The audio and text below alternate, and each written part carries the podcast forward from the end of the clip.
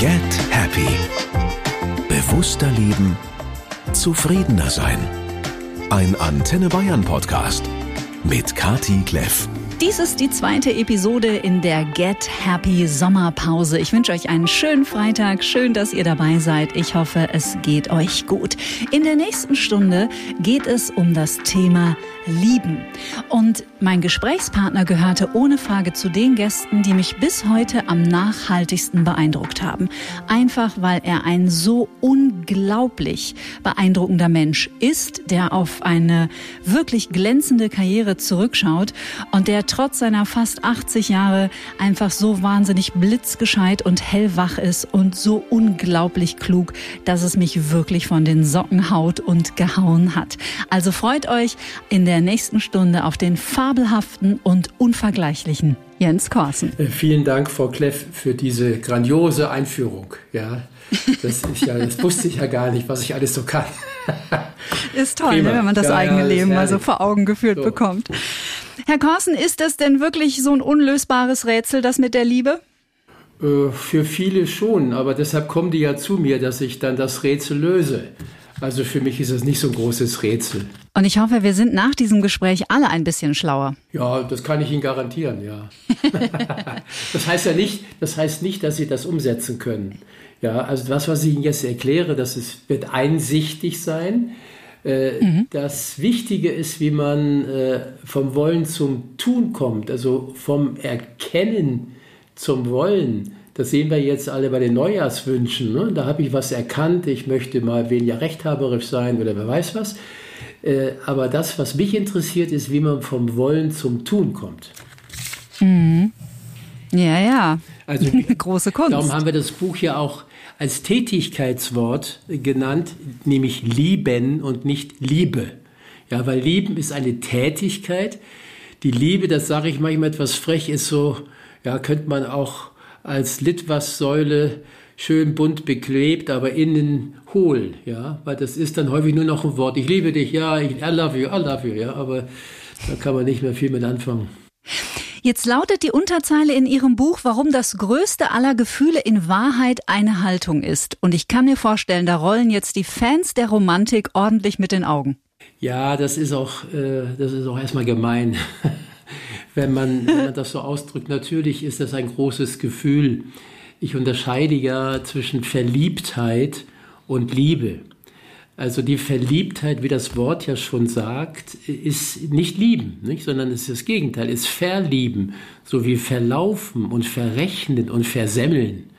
Ja, und mhm. da kann natürlich ein ganz großes Gefühl entstehen, natürlich auch über die Haltung.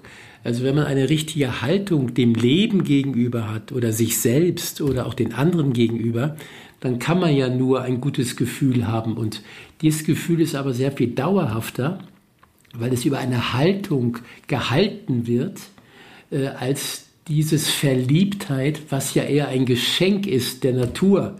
Äh, weil sonst würden wir Männer und Frauen uns vielleicht gar nicht so interessieren füreinander, aber wir sind ja auf dieser Erd Erde, um die Art zu erhalten.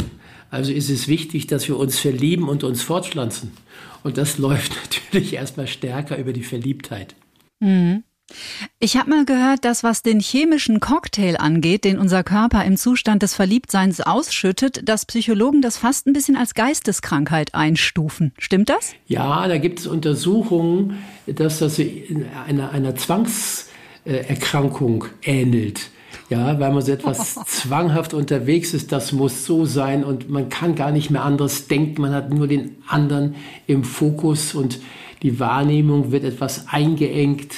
Und äh, wenn man das jetzt etwas übertreibt, könnte man sagen, das ist eine, eine außerordentliche Situation, die sich dann hoffentlich auch irgendwann löst, weil man würde ja wahnsinnig werden, wenn man immer permanent äh, diese Glücksgefühle und diesen Hormoncocktail im Blut hat. Irgendwann muss man sich ja mal wieder auf das Leben konzentrieren. Mhm. Ist verrückt und trotzdem versuchen das so viele zu konservieren und das klappt ja nachweislich seit sehr vielen tausend Jahren überhaupt nicht. Ja, das hat der Goethe mal so schön gesagt. Augenblick, verbleibe doch, du bist so schön. Ja, ja. ach mein Gott. Ja, aber Goethe, Goethe hat auch gesagt, äh, wer das nicht hat, des ewig stirb und werde, ist ein trüber Gast auf dieser Erde. Das heißt, wenn wir uns nicht damit befassen, dass alles kommt und geht, man, man sagt dazu ja auch gebildet Pantarei, alles fließt, äh, mhm. wenn, man, wenn man dagegen ist, äh, wenn man sich nicht versöhnt mit den Gesetzen des Lebens, äh, dann, dann verstimmt man sich, dann ist man bockig. Und äh, dann ist es natürlich noch schwieriger zu lieben, weil man ja immer verstimmt ist und immer schimpft und immer klagt.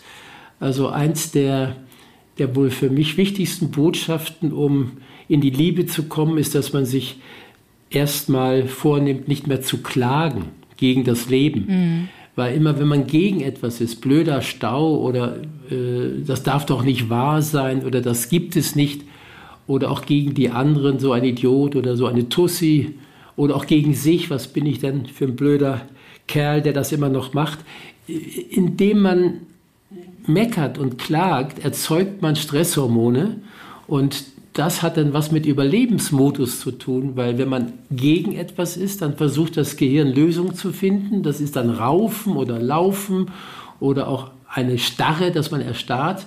Und deshalb ist es wichtig, dass man auch seine Mechanik beobachtet. Aber das werde ich Ihnen noch genauer erklären, weil sonst erzähle ich jetzt zu lange. Fragen Sie mich mal wieder. Es fängt auf jeden Fall schon sehr vielversprechend an. Ich freue mich schon auf den Rest. Was ist denn Ihrer Erfahrung nach bei uns Menschen das größte Missverständnis in Sachen Liebe? Das größte Missverständnis ist, das ist so, kommt aus der Kinderwelt, dass man erstmal glaubt, dass es immer so bleibt. Also das hatte ich vorhin schon mal ausgeführt, dass man sich damit nicht abfinden will, dass alles fließt, dass das Leben Bewegung ist. Und dann ist wohl das große Missverständnis, dass man meint, dass der andere einen erlöst vom Übel, jetzt mal etwas äh, übertrieben ausgedrückt, dass man ähm, bei den Eltern sich nicht so wohl gefühlt hat, im Beruf das auch nicht so toll ist und man sich auch selber nicht so mag, aber jetzt kommt hier einer, der einen sehr liebt und jetzt wird das Leben erst richtig schön, weil ich den anderen habe. Aber das ist gerade die große Gefahr, weil aus dieser Bedürftigkeit heraus kann keine freiwillige Liebe entstehen. Ist es ein Phänomen, das ähm, Ihrer Erfahrung nach eher bei Männern oder eher bei Frauen beobachtet wird? Weil also auf die Gefahr hin, dass ich jetzt eine Menge Damen gegen mich aufbringe, aber es kommt mir so vor, als hätten eher wir Frauen die Erwartungshaltung an unsere Partner, dass die dafür da sind, uns glücklich zu machen. Zumindest sind das Sätze, die ich auch im Jahr 2021 noch höre. Ja, äh, das, das ist ja was Sympathisches. Also die Frauen an sich, sei es jetzt die Genetik oder auch von der Gesellschaft gefordert, sind natürlich interessierter an Beziehungen, am, am Austausch. Ja, das kommt daher, weil sie auch die meisten Frauen ja Kinder haben und äh, die Verbundenheit mit dem Kind, äh, die Geburt, das, die, die Schwangerschaft, das ist ja alles Verbundenheit mit einem anderen Leben. Und deshalb ist im Fokus von Frauen ist eher die Beziehung die Verbundenheit, während es bei Männern nicht so fokussiert ist auf die Beziehung, sondern vielleicht mal eher etwas ja übertrieben auf, auf die Mutter und auf die Frau, auf die Geliebte. Ja, das ist also nicht so dieses Gefühl von, wir sind jetzt auf ewig verbunden und, und nichts kann uns trennen. Wenn Sie die Schlager hören, äh, was ich manchmal etwas perfide finde, dass die Männer äh, viele Männer sind Schlagertexter, dass die dann meistens für die Frauen texten. Ja, und die Frauen dann völlig hin und weg sind von dem, was da alles versprochen wird. Ich liebe dich, ich will immer für dich da sein, nichts kann mich trennen. Und ich kann mir vorstellen, dass man dann auch dieses Musikstück hundertmal hört, um sich immer wieder zu vergewissern, dass das wirklich Realität ist. Äh, mhm. Es ist wohl manchmal so, dass ähm, wirklich Menschen sich sehr gut tun und, und sich lieben und das ganze Leben für sich da sind. Aber das sind aus meiner Erfahrung eher die Ausnahmen. Häufiger spielt eben die Wirklichkeit da nicht so mit. Das ist natürlich Sehnsucht und man weiß auch über alle Kulturen, das nennt man eine archetypische Sehnsucht nach Einheit. Äh, wir sind ja doch neun Monate der Mutter verbunden gewesen, also eine mhm. starke Verbundenheit, eine starke Einheit. Und äh, wenn man dann geboren wird, darum schreien auch die Kinder so furchtbar, das ist nicht toll, in die Kälte zu kommen. Äh, an sich möchte man immer in dieser warmen Geborgenheit verbunden sein. Und mhm. Äh, die Psychologen behaupten das, was nachvollziehbar ist, dass man wieder zurück will ins Paradies und zurück in die Geborgenheit. So sind auch häufig Drogen zu erklären, also auch Opium oder Kokain oder was es alles für Drogen gibt, auch Alkohol. Das löst das Ego ja ein bisschen auf. Das Bewusstsein wird meistens erweitert, also bei LSD wird es erweitert, bei Alkohol etwas eingeengt. Aber meistens mhm. ist es so die Idee, ich will nicht getrennt sein vom Leben, ich möchte eins sein. Und ich habe mal bei einem Konzert von Andrea Berg, kennen Sie die, die Andrea Berg? Ja, die kenne ich. Die, die hat ja so Liebeslieder, das glaube ich schreibt auch ein Mann und da geht es immer so stark, du hast mir die Liebe versprochen, du Schuft und jetzt bist du weg. Ich schieß dich auf den Mond, ich brauche dich nicht, aber ich liebe dich immer noch. Ja, das sind ganz ja, verständnisvolle Texte, die die Sehnsucht schön beschreiben und mich hat das sehr berührt, wie ich dann im, in dieser Olympiahalle war. Äh, ich bin da wirklich hingegangen, um das mal zu erleben. Äh, mhm. Ich habe auch Tränen bekommen, weil es mich so gerührt hat, weil 80 Prozent Frauen und dann hat die Andrea da äh, so von der Sehnsucht und von der, vom Einssein und immer zusammen und ewig.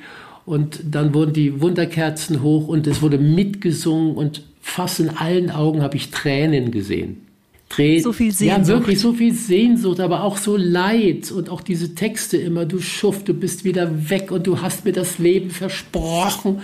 Ja, und so. Und äh, also ich fand das, äh, das war ein Auslöser für mein Buch. Ja, mhm. weil ich mhm. gedacht habe, das ist so eine Kinderwelt. Und äh, wenn, wenn, wenn Kinder lieben, dann ist das sehr rührend, aber das ist auch sehr irrational. Und was ich in meiner Arbeit seit 50 Jahren mache, ist, wenn Leute zu mir kommen, dass ich sie eher aus dieser Kinderwelt in die Erwachsenenwelt bringe. Und ich meine eben, dass die Liebe was Erwachsenes ist. Also die Liebe ist kein Kinderspiel. Ach, da sagen Sie sowas Wertvolles. Ich habe mich schon oft gefragt, ob der Grund für so viele enttäuschte Beziehungen nicht unsere ganze Popkultur der letzten 2000 Jahre ist. Also in ja. wie vielen Filmen und Liedern und, und, und Texten und Büchern uns ein Bild von Beziehung und Liebe suggeriert wird, das ja in der Realität äh, überhaupt nicht standhält. Und interessanterweise enden die Filme ja auch immer an der Stelle, wo es eigentlich in der Realität interessant werden würde. Ja, das, das haben Sie richtig gut ausgedrückt. Das ist so, dass, ähm, dass wenn die Verliebtheit weggeht, so die, einige Biologen, Psychologen sagen, so nach 18, 24 Monaten löst sich dieser Liebescocktail, dieser hormonelle Cocktail auf. Und äh, wenn man da nicht den Schritt schafft zur Liebe, dann trennt man sich eben wieder, manchmal auch mit Arg oder mit Wut, äh, weil man nicht erlöst worden ist. Und es ist wichtig, diesen Schritt von der Verliebtheit in die Liebe zu bekommen. Und Jetzt kommen wir auf den Untertitel des Buches, dass es letztendlich eine Haltung ist dem Leben gegenüber. Ich hatte mit meiner, meiner Co-Autorin, haben wir das mal erarbeitet, dieses, dieses Haus der Liebe, dass wir gesagt haben, die Basis ist äh, die Liebe zum Leben. Weil, mhm. wissen Sie, wenn einer immer Scheiße sagt, ja, so ein Mist, so ein Sauladen, das gibt's doch nicht, das darf doch nicht wahr sein, dann, dann ist er einfach verstimmt. Und wie kann ein Verstimmter, der stocksauer ist gegen das Leben, das alles fließt, wie kann denn der den anderen überhaupt wahrnehmen? Der ist ja so mit seinem Leid und mit seiner Wut äh, beschäftigt. Und wenn er dann auch noch sich nicht mag, und das ist dann nach dem Fundament, ist die Selbstliebe, sind so die Mauern des Hauses und des Daches, ja. Äh, mhm. Das hat was mit Sicherheit zu tun. Und wenn man dann sich mit dem Leben angefreundet hat und das Leben liebt, meint, das ist doch fantastisch, wenn man die Jahreszeiten anschaut. Manchmal sage ich, äh, stellt euch äh, das Leben ohne Menschen vor, also einfach nur die Erde. Ne? Das ist, ist ja alles Leben. Mhm. Dann ist es leichter, das Leben zu leben, weil Leute immer sagen, Gott, man kann das Leben noch nicht lieben. Gucken Sie Aleppo an, überall Tod und Teufel und Kinder werden getötet, unschuldig. Das kann ich doch nicht lieben. Das sage ich, das verstehe ich mhm. sehr gut. Nur das, was ich meine, ist das Leben an sich. Und das ist ja ein Wunder, wenn man schaut, wie, wie, wie Blumen sich entwickeln aus dem kleinen Samen und so weiter und so weiter. Also man kann ja richtig ins Schwärmen kommen über das Wunder des Lebens. Und ich bin da, bin da etwas enttäuscht, dass die Menschen nicht bereit sind, äh, das Leben zu feiern, das Leben als Wunder anzuschauen. Man muss abstrahieren, das, was die Menschen draus machen, ist ja nicht das Leben. Gut, und dann kommt, äh, kommen eben äh, die, die Wände und das Dach, das ist die Selbstliebe. Die Selbstliebe ist eine Entscheidung. Man entscheidet sich, ich liebe mich als Gesamtpaket. Natürlich ist mein Denken vielleicht ungünstig, kann auch mein Verhalten täglich verbessern. Aber wenn ich nicht einen Zugang zu mir habe, wenn ich mich verachte, weil ich zu dick bin oder weil ich äh, kein Abitur habe und so weiter, dann bin ich verstimmt. Nein, es ist mhm. wichtig, dass man sagt, ich liebe mich ohne Bedingung. Ja? Wenn das mhm. Kind auf die Welt kommt, dann ist es einfach da und es ist ein Wunder und du bist okay, so wie du bist. Es gibt also ein Buch, das heißt, du bist okay, ich bin okay. Ja? Also man ist, mhm, man ja. ist okay und dann kommt natürlich die Erziehung, die Kultur und dann kommt der Egoismus. Und wenn man da nicht aufpasst, dann übernimmt man häufig die Beurteilung der Eltern, die sich ein Bildnis gemacht haben vom Kind. Und dann meint man eben, man sei nicht gut genug und dann verliert man die Selbstliebe.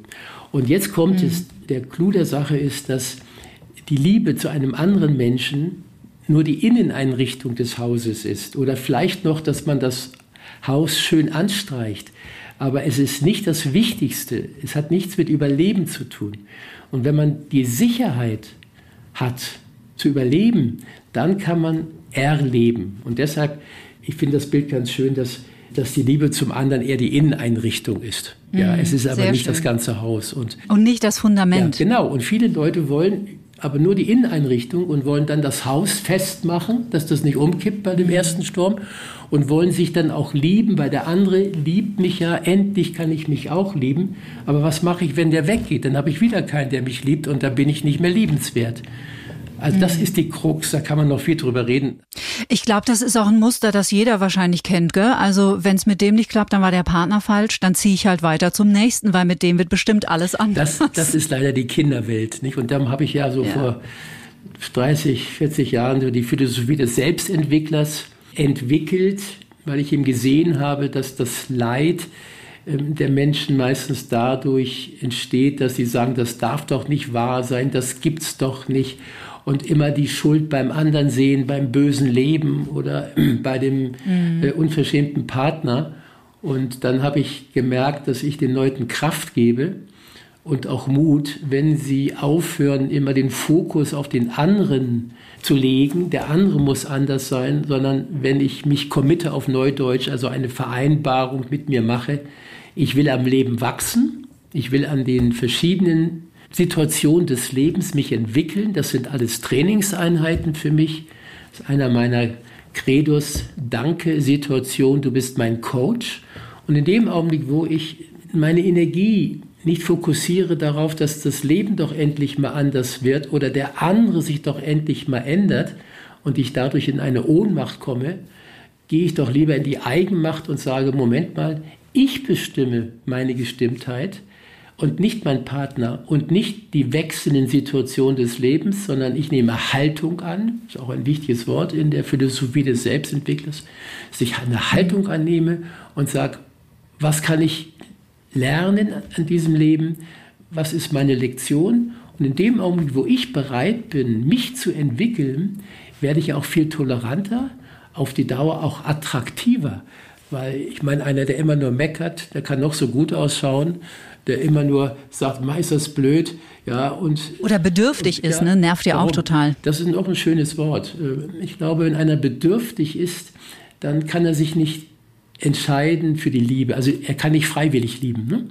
Immer, das hat mal, mal irgendein Bewusstseinslehrer gesagt, den man gefragt hat, was ist denn Liebe, hat er gesagt, auf welcher Bewusstseinsstufe soll ich dir das beantworten? Auf der niedersten Stufe, der niedersten Stufe ist es, äh, heißt, ich liebe dich, ich brauche dich. Und ich glaube, äh, dass viele Leute sagen, ich liebe dich, aber dahinter steht, ich brauche dich. Ich brauche deine blauen Augen, ich brauche deine hübsche Figur, ich brauche deine Stärke, ich brauche dein Geld, ich brauche dein Lachen. Aber das ist immer funktionalisiert. Das ist immer, ich brauche dich. Und wenn dann das aber nicht so kommt, ja, dann kann ich den anderen ja auch nicht mehr lieben. Wenn einer nicht bedürftig ist und Freunde hat und einen Sinn im Leben hat und gerne was tut, dann hat er ja ein Gegengewicht. Dann muss er nicht nur erlöst werden durch die Liebe zu einem anderen Menschen. Und dann kann er sich den Luxus erlauben, mit einem Menschen zusammenzuleben und ihn zu lieben. Aber wenn man ihn braucht, dann ist es sehr, sehr schwierig, einen zu lieben. Mhm. Ich finde, dass Sie Ihrer Zeit fast mit Ihrer frühen Arbeit ein bisschen voraus waren. Ähm, wir werden Ihre Arbeit hier natürlich in den Show Notes verlinken in diesem Podcast, weil ich erinnere mich, als ich das erste Mal mit Ihrer Arbeit in Kontakt kam, das war das Hörbuch ähm, Ich und die anderen. Mhm. Und da sind bei mir schon so viele Türen aufgegangen. Und ich möchte jetzt hier auch an die Hörer des Podcasts appellieren, weil ich finde, Sie haben, das habe ich im Intro schon gesagt, eine so wunderbare Art, teilweise sehr komplizierte Materie äh, im Bereich der Psychologie auf eine so leichte und spielerische Art und Weise zu vermitteln, dass das gerade für Einsteiger, die jetzt vielleicht auch das Wort Selbstermächtigung zum ersten Mal hören, einfach unheimlich gefällig und, und sehr schön ist, ein sehr, sehr schöner Einstieg. Und ich habe so tolle Begriffe von Ihnen gelernt. Also natürlich, äh, ich liebe den leuchtenden Stern und ungünstig finde ich auch ein super Wort. Und Sie haben eingangs schon über Ihre höhere Gestimmtheit ja, gesprochen. Ja. Da würde ich gerne nochmal einstiegen, weil ich finde, die höhere Gestimmtheit ist zum einen für mich persönlich greifbarer und zum anderen auch nicht so überstrapaziert wie der Begriff Selbstliebe gleich so im ersten Schritt. Vielleicht können Sie uns da noch ein paar Worte zu sagen, zu dem, zu dem Prinzip der höheren Gestimmtheit. Ja, das ist nämlich was ganz Schönes. Äh, ich nenne es auch gehobene Gestimmtheit. Ich habe früher eher auf konkrete Ziele gecoacht. Also ich will Karriere machen oder ich will keine Rückenschmerzen mehr haben oder eine gute Beziehung haben. Und jetzt coache ich nicht mehr auf konkrete Ziele, sondern auf das von Ihnen erwähnte Wort, auf die gehobene Gestimmtheit. Weil ich gesehen habe, dass Menschen noch so viel können. Ja, die können, die sind ehrgeizig, die haben viel gelernt. Aber wenn sie verstimmt sind, wenn sie immer klagen, immer meckern, immer defizitorientiert durchs Leben gehen, dann haben die nicht wirklich Erfolg. Das kann mal kurzzeitig sein, aber langzeitig hat ein verstimmter Mensch, der mangelorientiert durchs Leben geht, keine Ausstrahlung, auch besonders heute, wo das immer wichtiger ist, dass man auch als Persönlichkeit, auch als Führungskraft eine Persönlichkeit ist und nicht nur ein Fachmann. Ähm, und nochmal darauf zu kommen, wenn ein Mensch verstimmt ist, so wie eine Gitarre, äh, die äh, an sich eine wertvolle Gitarre ist mit, mit teuren Saiten, aber wenn die Saiten nicht gestimmt sind, wenn die verstimmt sind, dann ist die Performance schlecht. Und so ist es häufig so, dass Menschen, die an sich viel, viel können, aber nicht gut drauf sind, um das mal populär auszudrücken, äh, im beruflichen Bereich nicht erfolgreich sind auf Dauer und auch im privaten Bereich nicht. Äh, wie soll ich eine gelingende Beziehung haben zu meinem Partner, wenn ich immer auf das gucke, was nicht funktioniert?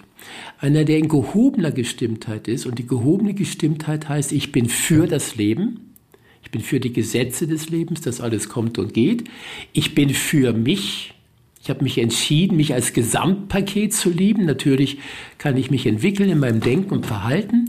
Und es gelingt mir, wenn ich in gehobener Gestimmtheit bin, gelingt es mir, die Andersartigkeit des anderen zu respektieren. Und das ist eben sehr schwierig für einen Verstimmten, der immer mangelorientiert guckt und immer nörgelt. Und mhm. deshalb ist die gehobene Gestimmtheit ja, seit zehn Jahren im Fokus meiner Beratung. Wie schaffe ich es, mich in eine gehobene Gestimmtheit zu bringen? Und da ist das, was ich glaube ich vorhin schon gesagt habe, das beste Medikament. Das können auch die Zuhörer sich wirklich mal vornehmen. Ich mache mit mir eine Vereinbarung, dass ich nicht mehr klage. Nicht mehr gegen das Leben klage, das darf doch nicht wahr sein. Nicht über mich klage und nicht über andere. Wenn man das schafft, wird man in ein paar Monaten spüren, dass man in ein anderes Lebensgefühl kommt. Und auf diesem Lebensgefühl kann man aufbauen und dann kann man lieben. Das ist so spannend, ähm, denn wir haben hier auch mit anderen Gästen schon über die Neuroplastizität unseres Gehirns gesprochen. Ähm, beim Thorsten Havener vor zwei Wochen ging es um eine sogenannte Handlungskette, also sprich verändere deine Handlungen, dann verändern sich auch deine Gedanken und deine Emotionen. Und das würde ja im Grunde genommen äh, dasselbe bedeuten, was Sie gerade gesagt haben. Also es funktioniert tatsächlich. Man kann sich das immer so schwer vorstellen, aber es funktioniert tatsächlich. Ja, also ich würde sogar im würde sogar nicht, wie die Bibel ja sagt, am Anfang ist das Wort, ich würde sogar sagen, am Anfang ist die Stimmung. Ja, mhm. die Stimmung äh, erzeugt dann bestimmte Gedanken. Das werden Sie merken, wenn Sie einen Albtraum hatten oder irgendwie sind Sie, wenn Sie aus dem Bett steigen, irgendwie haben Sie schlechte Laune oder wie, wie man sagt, mit links, mit dem linken Fuß aus dem Bett gestiegen, dann, dann bestimmt diese Stimmung Ihre Gedanken. Dann, mhm. dann sind ja. sie viel kritischer, dann, oh mein Gott, wie schaut denn der aus? Mein Gott, wie geht denn der? ja. Und, da ist, und deshalb ist es sehr, sehr klug, wenn man nicht versucht, eine Gedankenkontrolle hinzukriegen und jetzt denke ich mal was anderes, ich darf nicht immer so negativ denken, ich muss positiv denken. Nein, das kommt alles äh, von alleine, wenn man äh, die gehobene Gestimmtheit äh, ja, kultiviert.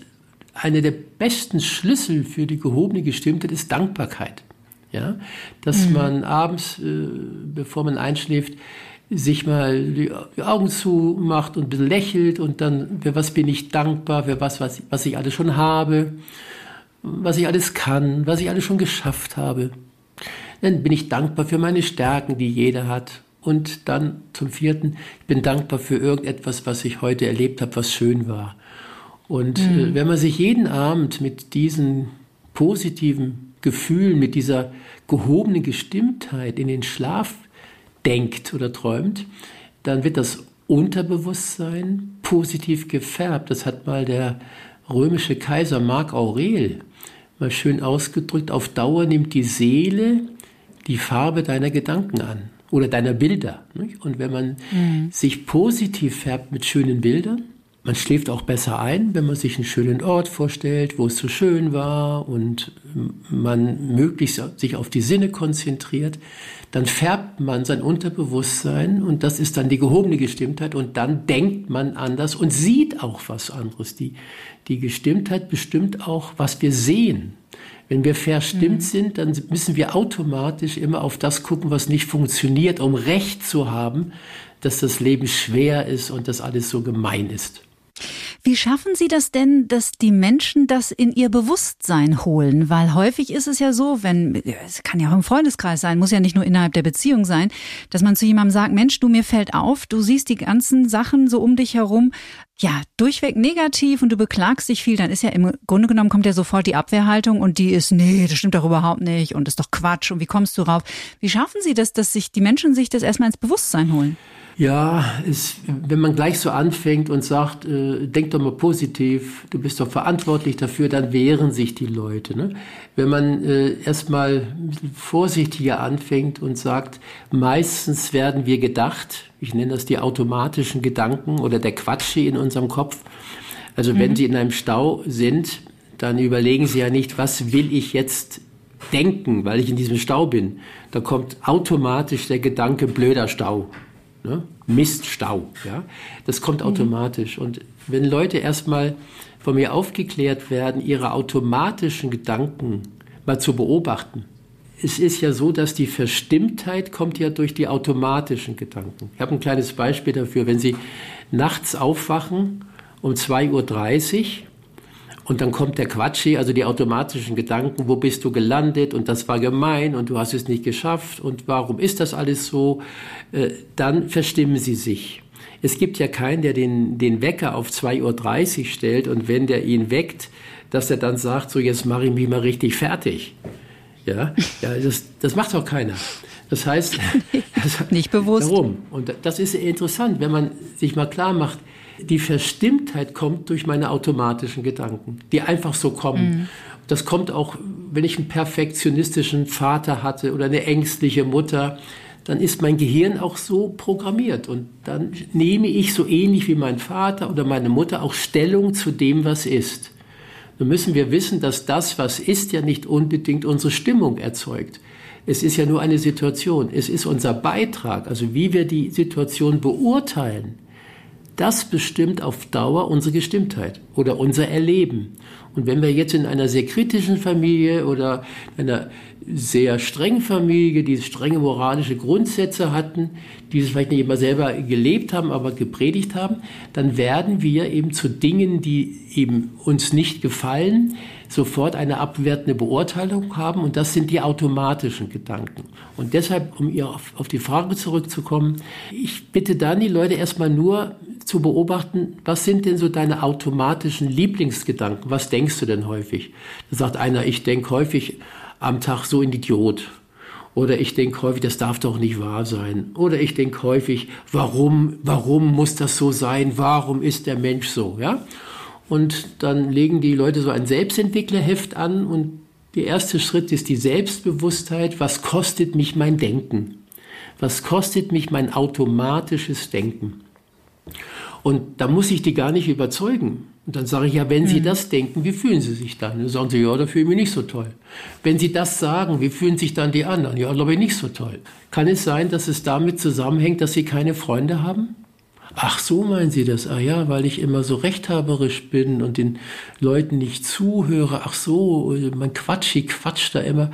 Ah ja, ja, ich meine, Sie müssen das nicht ändern. Also Sie sind doch der Boss Ihrer Gedanken. Können Sie wenigstens werden. Ja?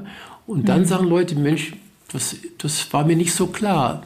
Können Sie mich da unterstützen, dass ich mhm. äh, meine automatischen Gedanken beobachte und dann sie ersetze durch Gedanken, die ich bestimme, die mir viel mehr helfen, die mir gut tun. Also mhm. wenn ich zu Ihnen jetzt sage, machen Sie die Augen zu und stellen sich einen schönen Ort vor, äh, irgendwo am Meer oder dann hören Sie da die Möwen und dann gehen Sie abends essen und Sie stellen sich vor, wenn Sie Spaghetti essen und dann noch mit einem netten Partner und es ist eine gute Stimmung und das machen Sie zwei, drei Minuten, dann sind muss man gleich ja, lächeln. richtig, dann sind Sie in gehobener Gestimmtheit. Ja. Dann frage ich mich, warum nutzen die Leute nicht ihre Möglichkeit, sich in eine gehobene Gestimmtheit zu bringen über solche Bilder? Über solche Geschichten. Das kann man, das kann man lernen. Man muss sich nicht denken lassen. Ich liebe diesen Satz äh, so von Viktor Frankl, dem Sinnphilosophen, der mal gesagt hat, ich lasse mir von meinem Gehirn nicht alles gefallen. Wir müssen uns nicht von diesen automatischen Gedanken die Stimmung kaputt machen lassen. Das müssen wir aber erst mal merken. Und das ist die Selbstbewusstheit, ist der erste Schlüssel zu einem glücklichen Leben. Ja. Und dann zu einer glücklichen Beziehung. Richtig. Ich finde aber, es passiert gerade viel. Ich finde, es passiert gerade viel. Also tatsächlich, ich habe so das Gefühl, die Menschen wollen auch so nicht mehr weitermachen, sondern ähm, merken, dass irgendwie was schiefgelaufen ja. ist in den letzten Jahrzehnten ja. und ja, vielleicht aufwachen wollen. Das stimmt. Also, äh, wir haben natürlich sehr viele Nachteile durch äh, das Virus Corona, aber wir haben auch Vorteile, weil wir, habe ich vor kurzem einem gesagt, der hat sich so beschwert hat, dass er überhaupt keinen mehr trifft, habe ich so spaßhalber zu ihm gesagt, du kannst dich doch mal selber treffen. mhm. mach doch mal. Gefällt auch nicht ne, jedem, mach, ne? Mach mal ein Rendezvous mit dir selber. äh, ja, geh mal alleine spazieren ohne Handy und frag mal, warum bin ich hier auf dieser Erde? Was ist denn der Sinn? Was, was will ich eigentlich hier? Oder setz dich mal auf die Bank und verbinde dich mal mit der Natur, mit dem Leben. Das mache ich häufig im englischen Garten, würde ich auch den Zuhörern mal raten. Das ist so der, der erste Schritt in die Verbundenheit, dass man mal sich auf die Bank setzt und die Augen zumacht und dann nur mal auf die Geräusche hört. Also mhm. 15 Sekunden, sonst kommt der Quatsch, das hält er gar nicht auf, aber 15 Sekunden kann man sich konzentrieren. und was höre ich denn alles? Ah, die Vögel, da höre ich ein Kinderlachen, ah, da höre ich einen Hund bellen. Nur auf die Geräusche. Und wenn ich das gemacht habe, gehe ich auf, was spüre ich? Also ich spüre die Sonne oder ich spüre hinten die Bank, äh, dann spüre ich meinen linken Fuß da auf der Erde. Also dass man in die Gegenwart geht. Also das, was uns ins Leben oder ins Erleben bringt, sind die Sinne. Das, was uns wegbringt vom Leben, ist der Geist, ist die Vernunft, ist der Kopf, ja, sind die Gedanken. Mhm. Äh, deshalb sagt man auch der Quatschi, das wird jetzt etwas schwierig, aber ich sage es Ihnen, weil Sie können das ja alles so gut verstehen, was ich Ihnen sage. Der Quatschi, ja, also die, der Quatschi muss sterben in der Gegenwart. Der Quatschi äh, ist stark, was ist gewesen, ich armes Schwein, was habe ich alles erleben müssen. Und der Quatschi äh, spielt sich auf, was wird alles kommen, oh Gott, oh Gott, es wird schon schief gehen. In dem Augenblick, wo ich in das Erleben gehe, also wenn ich nur mich auf die Sinne konzentriere, und die Sinne sind ja, ja das sind ja die, die, die Werkzeuge letztendlich, mit der ich ins Erleben komme, ins Leben, in die Gegenwart.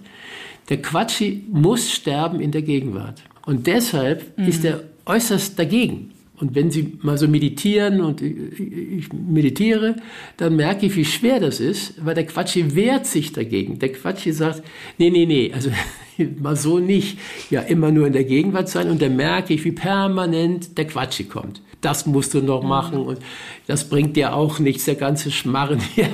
Und da gehe ich zurück auf mein Mantra und langsam lerne ich das, das Gehirn still äh, zu halten. Und das ist für das Gehirn auch toll. Das Gehirn möchte sich auch mal ausruhen.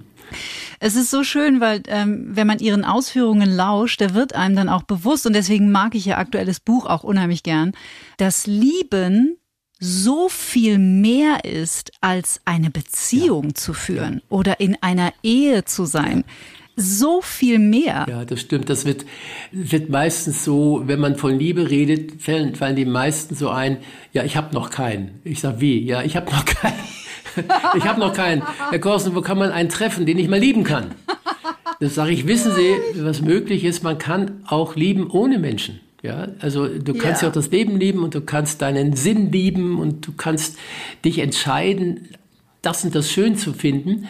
Äh, aber es ist wirklich bei den meisten aufgeladen. Liebe ist nur mit, also diese, was, was Sie vorhin gesagt haben, diese Hollywood-Sache und die romantische Liebe. Ja, die romantische Liebe, Liebe ne? Genau. Das ist ein Teil, das ist eben die Inneneinrichtung. Ja, das ist ja schön, aber äh, es wird einen auf die Dauer nicht halten. Es, äh, es ist mhm. zu gefährlich. Und deshalb ist ja der Hass häufig so groß, wenn die, wenn die Liebe so schnell auch umschalten kann in Hass dass man sich fragt, warum hassen die sich so? Weil das so eine große Enttäuschung ist. Du hast mir doch den Rosengarten versprochen. Es gibt so, so ein schönes, schönen Schlager, nicht? Äh, you never promised me a Rosengarten oder irgendwie sowas. Ne? Und äh, das, da kommt eben dann die Wut. Man sagt, du hast mir doch gesagt.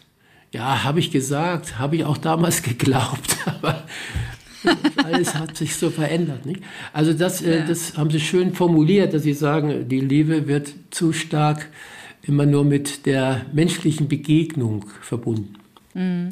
Ja, und sie wird dann, glaube ich, in der menschlichen Begegnung auch viel wertvoller und von einer höheren Qualität oder einer gehobenen Gestimmtheit, wenn dann die Liebe auch im Umgang mit sich selber stimmt.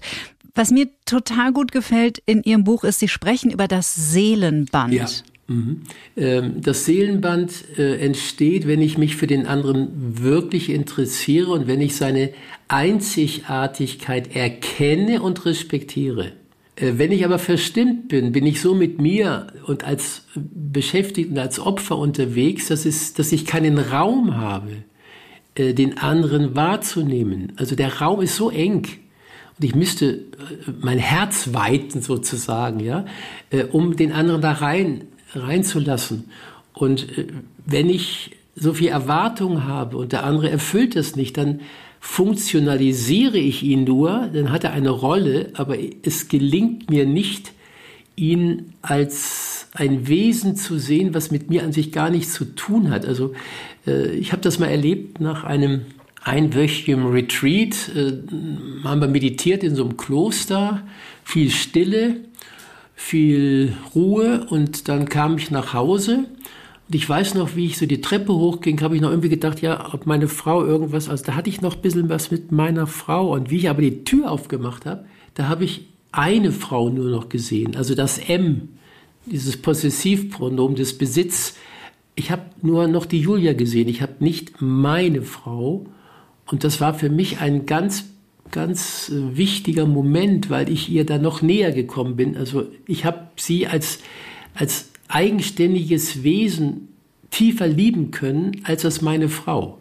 Weil meine Frau ist immer noch irgendwie aufgeladen mit, ja, die muss auch was für mich machen, das ist ja meine und die darf nicht so sein, die sollte so sein, am besten wie, vielleicht wie meine Mutter, wenn meine Mutter gut war. Äh, also es gelingt mir nicht, die Gesamtheit des anderen zu sehen, äh, wenn ich mein sage, weil ich damit sofort irgendwelche Wünsche erfüllt bekommen haben will. Mein Auto, mein, mein. Und dass ich sie gar nicht mehr zugehörig zu mir gesehen habe, das hat mir die Nähe ja, ermöglicht. Also ganz komisch, nicht? Durch die mhm. Entfernung bin ich ihr näher gekommen. Verstehen Sie das, wie ich das meine? Sie sehen mich gerade nicht, ja. weil wir aufgrund von Corona in getrennten ja. Räumen sind. Ähm, aber ich Sie würden sehen, ich habe eine Gänsehaut am ganzen Körper. Ähm, A, weil das so schön ist, was Sie sagen. Und B, weil eine meiner letzten Fragen gewesen wäre, benutzen Sie noch die Formulierung meine Frau?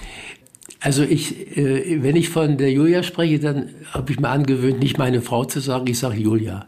Kommt, mhm. Ja, die Julia kommt nachher. Ja, aber da fängt der Besitzanspruch an, ne? ganz klar. Also man, es hat sich so im Alltag bei uns eingebürgert, aber es ist natürlich ein ja. eigenständiger Mensch und nicht Stimmt. meiner. Es wäre also, das könnten ja die Zuhörer mal ausprobieren.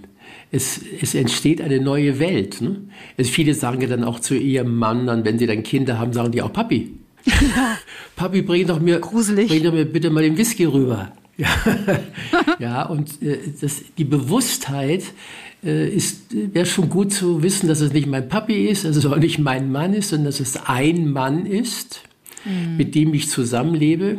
Ist übrigens ähm, für Fortgeschrittene äh, wenn man nicht mehr Ehe denkt, ist ein Zusammenleben leichter. Wenn aber Leute wissen, wir sind verheiratet und du bist mein Mann und wir leben in einer Ehe, dann ist das viel fremdbestimmter, weil man natürlich auch in, in, unserer Gesellschaft weiß, wie man eine Ehe zu führen hat und wie ein Mann zu sein hat. Und wenn man all diese Begriffe nicht hätte, und sondern nur mit einem strahlenden Stern zusammenlebt, der sich manchmal ungünstig oder unangenehm verhält, dann könnte man sagen, ey, du strahlender Stern, das ist für mich unangenehm. Aber die meisten sagen, ey, du Psychopath, jetzt hör doch endlich mal auf damit, du Depp. Ja, und mhm. das ist die Vertreibung aus dem Paradies sozusagen, dass wir immer Menschen beurteilen aus unserer Sicht und ihnen dann Namen geben. Mhm. Welche Rolle spielt Vertrauen in einer Beziehung? Oh, jetzt weiß ich auch, was Sie an. ja, das ist ja radikal, aber ich finde es. Das ist eine radikale Nummer, die ich, die ich da im Buch vertrete. Ähm, ich habe da, ja, das war schon lange her, eine Frau mal beraten, die hat gesagt, mein Mann hat mich betrogen. Gut, also jetzt bin ich wieder bei meinem Lieblingsthema. Betrogen ist schon ein Wort. Ne? Das ist ja noch nicht ein Fakt. Also an sich würde ich jetzt sagen, zwei strahlende Sterne haben Energieaustausch. Aber die Frau, die Frau nennt das Betrügen und äh, mein Mann ist ein Seitenspringer und so weiter. Mhm. Und ähm, dann kommt sie natürlich nicht raus aus, aus dieser Falle, dass sie das Opfer ist. Dann sage ich, ja, also wenn Sie das so alles erzählen, dann der Mann muss so sein, der muss so sein, der muss das einhalten, was er gesagt hat. Also ich glaube, sie brauchen sehr viel Sicherheit. Sagt sie, ja, Vertrauen. Ich brauche einfach Vertrauen. Ich kann doch, kann doch meinen Mann nicht lieben, wenn ich dem nicht vertrauen kann. Wenn der lügt, wenn er, das ist ja furchtbar. Und dann habe ich sie gefragt, brauchen Sie Vertrauen oder brauchen Sie Liebe? Sagt sie, das ist doch dasselbe. Und dann sage ich, naja gut, das können wir schon mal ein bisschen noch auseinanderklamüsern. Also Vertrauen hat was mit Sicherheit zu tun. Ich möchte irgendwie mich auf was verlassen können. Ja? Liebe ist ja mehr als Sicherheit. Liebe ist mehr als Vertrauen. Und dann habe ich zu ihr gesagt, ich könnte zum Beispiel einen Menschen lieben, ich kann meine Frau auch lieben, auch wenn ich ihr nicht vertraue. Das, Herr Korsen, das, das kann ich mir überhaupt nicht vorstellen. Also, Sie müssen doch Ihrer Frau vertrauen, sonst können Sie sie doch nicht lieben. Und dann kam die Frage, was wollen Sie? Wollen Sie Vertrauen oder wollen Sie Liebe? Das ist ein bisschen intellektuell natürlich für die Frau etwas über, überfordernd gewesen erstmal. Aber nach ein paar Sitzungen hat sie, hat sie das irgendwie erarbeitet, dass ihre Falle ihre Liebesfalle sozusagen war, dass sie Sicherheit haben wollte, aber keine Liebe. Kann man viel, viel drüber nachdenken. Das hat mir übrigens eine erzählt jetzt, äh, da hatten die Leute, zwei Leute, glaube ich, mein Buch gelesen in einer Gesellschaft, wahrscheinlich natürlich Corona äh, entschärft. Ähm, und da haben die sich dann gestritten, ganzen Abend gestritten über dieses Thema Vertrauen und Liebe. Mhm. Viele haben gesagt, nein, Liebe ohne Vertrauen geht nicht.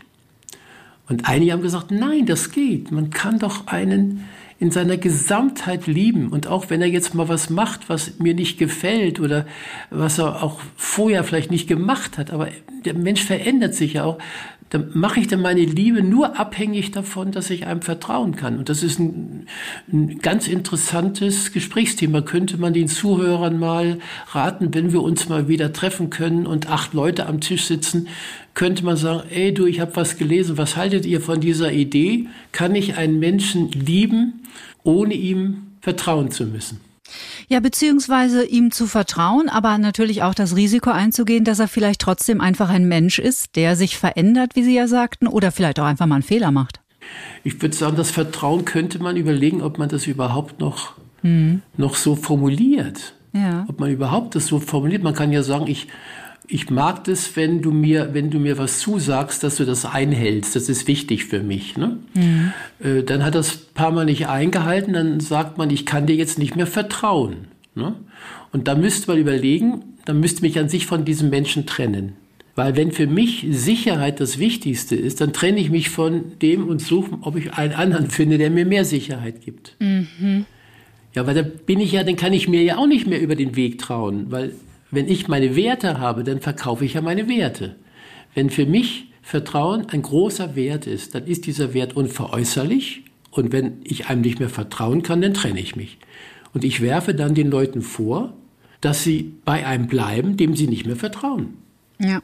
Dann sage ich, ja gut, dann rede ich nicht mehr von Liebe, sondern sage, na gut, ich vertraue dem nicht mehr, aber es ist für mich immer noch bequemer, mit dem oder mit der zusammenzuleben, aber ja, das ist nicht toll, das Leben hier, aber ich mache es mir bequem, aber es macht mir keinen Spaß mehr. Und da finde ich es wichtig, dass man dann sagt, wenn Vertrauen so wichtig für mich ist, dass ich nur lieben kann, wenn ich einem vertraue. Vertraue heißt ja, dass er genau das macht, was er sagt. Immer wieder. Ne? Mhm. Das ist ja ungemein schwer. Und ich glaube, dann würden Leute sagen, nee, dann müsst ihr mich ja permanent trennen. Ja, ja. Weil wem kann ich denn wirklich 100% vertrauen? Ja.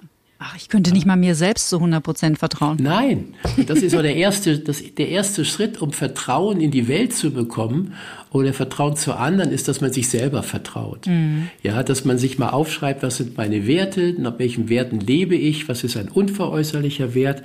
Und wenn ich dann mir trauen kann, dass ich meine Werte lebe und dass, wenn ich ähm, mir was vornehme, das auch mache und je mehr ich mir vertrauen kann, desto eher kann ich anderen vertrauen oder sogar das Urvertrauen zum Leben zurückzubekommen. Man kann immer bei sich anfangen. Das, der, der wirklich der tolle Weg ist, der, des Selbstentwicklers ist, dass er bei sich anfängt und dadurch immer eine Macht hat über seine Gestimmtheit. Und in dem Augenblick, wo er seine Macht abgibt an andere, kann es nicht gelingen, eine Beziehung. Mhm. Wir kommen langsam zum Schluss. Ich will Sie auch nicht überstrapazieren. Wir gehen schon auf die Stunde zu, obwohl ich Ihnen jetzt auch noch drei weitere zuhören könnte. Möchte aber kurz noch mal auf eine Stelle äh, im Buch zurück. Hm, ich glaube, mein Lieblingszitat in Ihrem Buch ist, leidenschaftliche Zuneigung ist wie ein langwährender Orgasmus. Wie wichtig ist denn Sex in einer langen Beziehung? Ah, das kann ich ja nicht so allgemein sagen.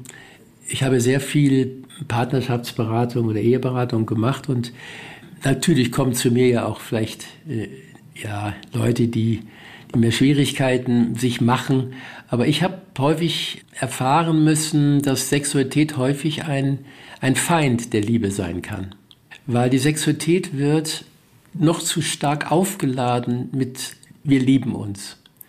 Wenn wir nicht mehr miteinander schlafen, oh Gott, das ist ja schon fast peinlich, mhm. weil dann lieben wir uns ja vielleicht nicht mehr oder dann haben wir vielleicht eine schlechte Ehe und das hat mich immer sehr geärgert. Also diese, diese Nicht-Aufgeklärtheit und das hat mir auch immer so meine heilige Idee von Liebe so heruntergezerrt auf so einen biologischen Trieb, mal etwas übertrieben ausgedrückt, dass ich sage, du kannst doch nicht einen biologischen Trieb als Kriterium nehmen für Liebe. Natürlich kann die Sexualität besonders am Anfang Gleichklang der Seelen und eins sein, alles schön. Aber alles kommt und geht. Mhm. Und wenn man ganz plötzlich noch äh, seinem Partner vorwirft, du liebst mich nicht mehr, weil du mich nicht mehr begehrst, dann hat das was mit dem Vergehen zu tun. Alles kommt und geht. Und wenn man jetzt sich versteift und sagt, nein, wenn du mich nicht mehr begehrst, wenn du mit mir nicht mehr schlafen willst, hast du immer Kopfschmerzen oder er sagt immer, ich bin zu müde, ich bin, ja, das ist ja furchtbar. Und ich habe viele Ehen gerettet, weil ich den Ehepaaren, das ist wirklich lustig, gesagt habe, ihr dürft jetzt nicht mehr miteinander schlafen, ich verbiete euch das. Ja? Dann haben die beide mich angestrahlt weil endlich waren sie nicht mehr schuldig, weil ein Dritter hat es ihnen ja verboten. Und der Druck war weg, ne? Der Druck war weg. Sie konnten wieder äh, gemeinsam ins Bett gehen. Vorher ist er nie ins Bett gegangen. Mit ihr musste er noch Politik gucken oder Sport, bis sie endlich eingeschlafen war. Mhm. Und dann konnte er ins Bett. Es konnten sie gemeinsam ins Bett, weil sie durften ja nicht miteinander schlafen. Ich habe nicht verboten, sich in den Arm zu nehmen. Was ich viel, viel wichtiger finde, ist kuscheln, sich in den Arm nehmen. Ist auf die Dauer für das Seelenband, für die Verbindung viel wichtiger als ein leidenschaftlicher Sex der ja dann manchmal auch noch in die Pornosache abgleitet und wie war ich heute Baby und so und ich weiß auch nicht, ob das dann wirklich noch ein liebevoller Sex ist oder nicht auch Machtspiel. Oh Gott, können wir viel drüber reden. Ja. Aber, aber wenn Sie mich fragen, dann wird Sexualität überschätzt mhm. in, äh, in der Liebe. Es kann äh, ein verbindendes Band sein und es gibt auch äh, Menschen, die äh, 60 Jahre verheiratet sind und noch miteinander schlafen. Mhm. Vielleicht sagen die dann nicht mehr Sex, sondern vielleicht sagen die, wir schlafen miteinander. Ja, ja? Aber die meisten äh, Beziehungen, Ehen sind gefährdet über diese irrationale Annahme, dass äh, man, wenn man sich liebt, dann muss man miteinander schlafen. Und äh, es gibt viele Ehepaare, die das dann auch weitergeführt haben und gesagt haben, das war eine tolle Idee von Ihnen, Herr Korsen es war sehr schön mit dem Sex, aber wir haben gemerkt, das ist nicht das Wichtige. Wir haben die Kinder, wir haben Gemeinsamkeiten, wir können gemeinsam lachen. Das Lachen wird eher gestört über die Schuldgefühle, dass wir nicht mehr miteinander schlafen. Mhm. Und sie haben unsere Ehe dadurch gerettet, indem sie gesagt haben, jetzt lass das mal. ja, aber wo soll man denn, wo soll man denn, wenn man noch irgendwie die Liebe du hat, sag ich, mein Gott, weiß ich auch nicht, kümmert euch drum, ja. Jeder ist verantwortlich. Es ist die Krux, ähm, dass man sich äh, ja irgendwann versprochen hat, die ewige Treue. Ich finde, die ewige Treue ist für mich eher das Seelenband. Was auf Respekt und auf gemeinsames Erleben fußt und äh, nicht die sexuelle Treue. Aber das will ich nochmal ganz klar sagen, das ist nur meine eigene subjektive Meinung, mhm. dass es da nicht irgendwelche Schwierigkeiten gibt. Das ist nur meine subjektive Meinung und auch natürlich die Meinung eines Therapeuten. Mhm. Und eines Mannes, der seit 42 Jahren verheiratet ist. Also irgendwas machen Sie ja richtig. Ja, und zwar glücklich. das liegt aber daran, das liegt daran, dass ich, ja, das haben Sie bestimmt gelesen, das klingt erst komisch, aber ich habe bei meiner Frau äh, vor der Trauung nochmal gesagt, du, ich habe sie ja schon mal angedeutet, aber du bist nicht die Nummer eins. Dann ja. hat sie gesagt, was, was, was, gibt es noch eine andere Frau? Sag ich, nein, nein, die Nummer eins bin ich, ist mein Leben und meine Berufung und meine Freude und äh, du bist die Nummer zwei. Mhm. Ja, also das heißt auch ganz praktisch gesehen, wenn ich äh, Angebot in Amerika gehabt hätte, vielleicht eine Klinik äh, zu eröffnen, psychosomatische Klinik und es hätte mir Spaß gemacht, dann hätte ich zu der Julia gesagt, Julia, ich gehe jetzt nach Amerika. Mhm. Und wenn sie gesagt hätte, Amerika, mh, da will ich nicht hin. Sag ich, ah, das war schade, das wäre doch toll, wenn du mitkommst. Nein, und wenn sie dann gesagt hätte, Amerika oder ich, dann hätte ich gesagt, Amerika. Mhm. Und ich glaube, das ist ganz, ganz wichtig für eine gelingende Beziehung, dass einer nicht sein Leben, seine Berufung opfert für die Liebe oder für den anderen. Ja, wir reden immer alle über bedingungslose Liebe, aber wenn es dann äh, darum geht, das Ganze in die Praxis umzusetzen, tun wir uns doch noch ganz schön schwer, weil das ist natürlich bedingungslos. Ja, die bedingungslose Liebe zu sich selbst, ja, die finde ich genau. sehr wichtig. Die ja. bedingungslose zum anderen ist gefährlich. Ja.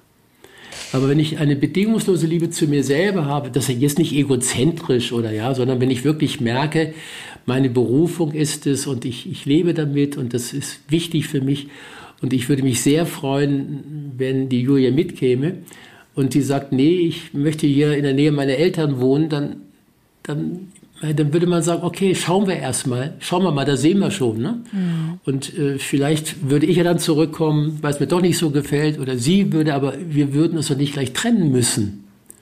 Und sie sind doch nicht gleich trennen, wenn mal einer äh, was anderes macht. Man könnte sagen, ja, schauen wir doch mal. Ne? Mhm. Mhm. Mein Gott, das ist ein weites Feld. Ach, aber es ist wunderbar. Es ist so Luise, wunderbar. Es ist ein weites Feld.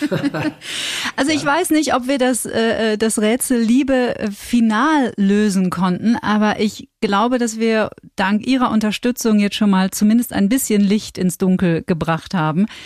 Lieben. Das neue Buch von Jens Korsten hat er gemeinsam geschrieben mit Stefanie Ehrenschwendner. Ein wundervolles Buch, Herr Korsten. Es liest sich so leicht und fluffig und gleichzeitig ist es so weise und klug und man muss schmunzeln immer wieder. Also ich möchte es wirklich wärmstens empfehlen. Bevor ich Sie entlasse, würde ich Sie bitten, das mache ich mit allen meinen Gästen, ich habe ein paar Sätze für Sie und würde Sie einfach bitten, diese Sätze zu vervollständigen. Ja, mal sehen, ob ich das schaffe oder ob ich nicht immer viele Ideen gleichzeitig habe. Oft fangen Sie mal an. Okay. Also, das Erste, was ich morgens nach dem Aufstehen tue, ist. Ich steige auf einen Stuhl, verbeuge mich vor dem Leben und sage, willkommen Tag, ich erwähle dich mit allem, was du bringst. Wundervoll. Am besten entspanne ich mich, wenn ich in der Natur spazieren gehe, ohne Handy und wenn ich Fußball schaue. Meinem inneren Schweinehund begegne ich, indem ich ihn erstmal bemerke und dann in kleinen Schritten ihn an die Zügel nehme. ich komme immer noch an meine Grenzen, wenn ich wenn ich überfordert bin, wenn ich übermüdet bin, dann bin ich manchmal enttäuscht von mir, dass ich meine Werte nicht immer so einhalten kann. Bevor ich schlafen gehe, mache ich die Augen zu und bedanke mich für das, was ich habe, was ich kann, wie ich bin und für, den, für ein schönes Erlebnis am Tag. Ich wünschte manchmal, ich hätte früher gewusst, dass äh, dass äh, die systemimmanenten Werte wie Besitz, Erfolg und öffentliche Anerkennung nicht mit Glück korrelieren. Was diese Welt dringend braucht, ist Bewusstheit, was kostet mich unser Denken, was kostet das Verhalten, wie wir im Augenblick leben. Achtsamkeit bedeutet für mich? In die Gegenwart kommen und damit ins Erleben und raus aus dem Kopfkino. Und zuletzt, Liebe ist. Eine Haltung, aus der dann ein sehr schönes Gefühl entstehen kann. Jens Korsen, ich bedanke mich von ganzem Herzen. Es war ein wunderbares Gespräch. Und ich bedanke mich für Ihre Empathie und für Ihr kluges Nachfragen. so gerne. Ich hoffe, wir sprechen uns nochmal wieder, vielleicht in diesem Jahr. Gerne. Also dann, tschüss. Das ist die Sommerpause von Get Happy. Ganz auf uns verzichten müsst ihr trotzdem nicht. Nächsten Freitag geht's weiter. Bis dahin bleibt wie immer zuversichtlich, gesund und bleibt stets neugierig. Tschüss. Get Happy. Bewusster leben. Zufriedener sein. Ein Antenne Bayern Podcast mit Kati Kleff. Jetzt abonnieren.